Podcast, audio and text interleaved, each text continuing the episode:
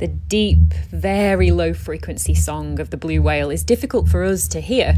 Depending on what device you're listening on, it might be too low for your speakers. But it's the telltale, loud, pulsing call of the world's largest animal, and it's what scientists managed to capture with an underwater sound trap, a microphone and recording rig planted on the seafloor near the Seychelles for a whole year.